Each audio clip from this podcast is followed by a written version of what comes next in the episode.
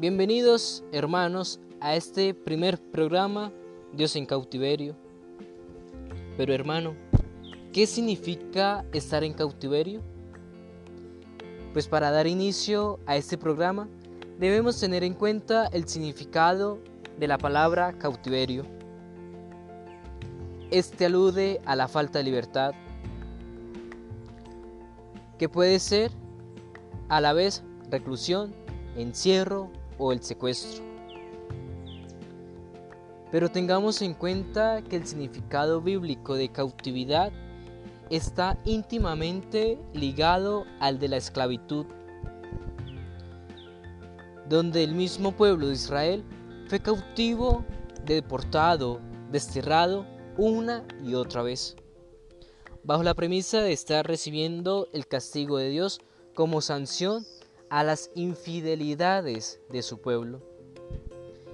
De una manera tradicional, la cautividad de Babilonia quedó como la cautividad primaria por excelencia. No solo un justo castigo, sino la posibilidad de afrontar una prueba de crecimiento espiritual, una prueba otorgada por la divina providencia. Pero también podemos tener en cuenta que la cautividad tiene que ver con la cautividad espiritual, donde, según palabras de Jesús, todo el que comete pecado es esclavo. Es esclavo de su conciencia, es decir, prisionero de sí mismo, de sus pensamientos.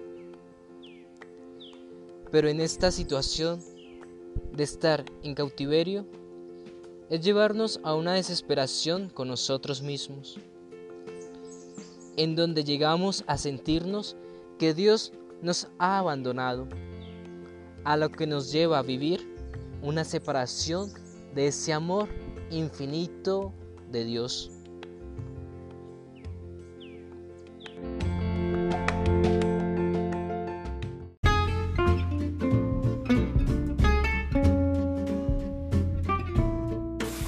Bienvenidos a este segundo programa, Dios en cautiverio.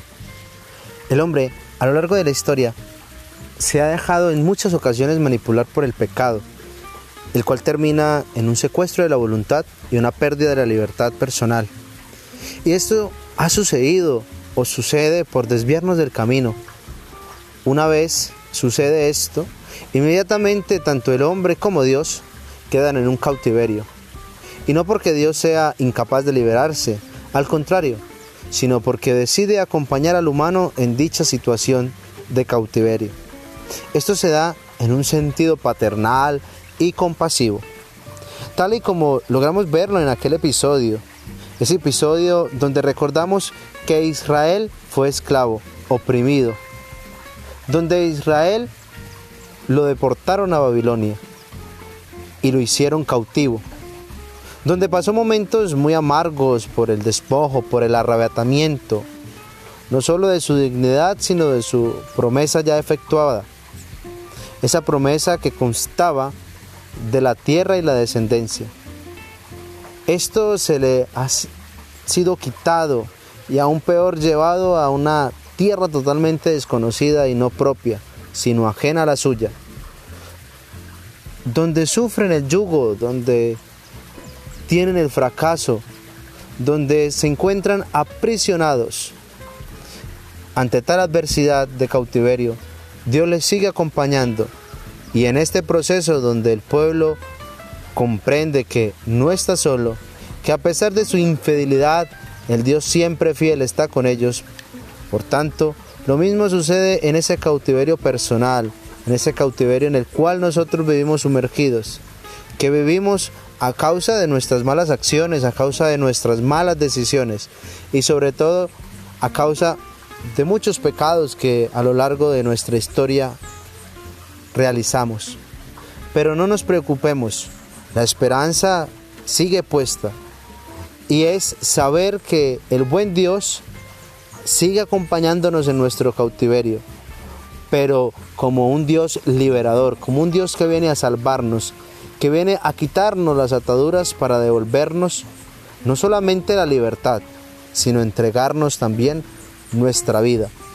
Una vida que debe ser llevada con participación, una vida que debe ser llevada con rectitud, una vida en la cual nosotros realmente nos comprometamos a gozar de esa libertad, a no querer volver a ser prisioneros, en no querer volver a ser esclavos, en no querer volver a estar en cautiverio.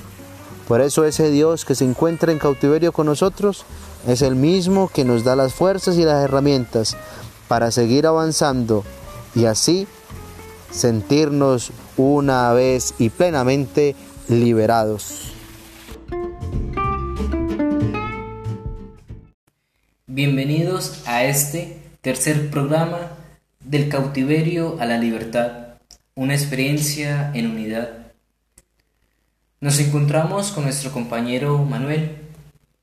Quiero preguntarte si has vivido la experiencia de Dios en cautiverio. Claro que sí, Armando, sí la he vivido. Pero dime, ¿cómo fue esa experiencia? Para mí sería difícil explicarte, pero voy a hacer memoria. El cautiverio te lleva a querer morir por causa de la desesperación, por, por el desánimo, de no querer seguir avanzando. Pero, ¿por qué no avanzar?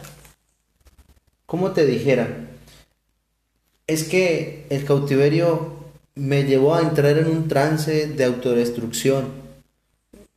Me sentí solo, abandonado, cabizbajo, entristecido ya nada tiene sentido. ¿Y qué te llevas a pensar eso?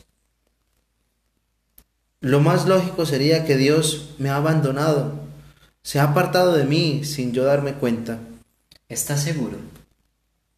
Pues claro, ¿cómo es posible que Dios se haga cautivo conmigo si Él goza de plena libertad?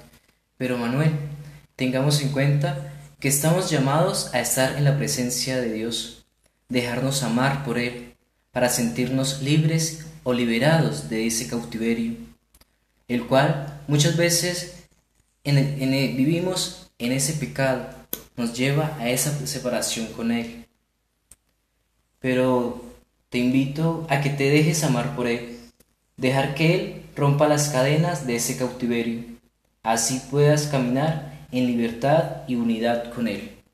O sea que lo que me tratas de decir es que no es Él quien me abandona.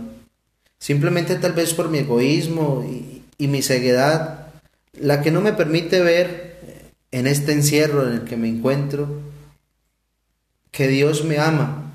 Tendré que seguir trabajando y reflexionando para entender mejor de qué se trata.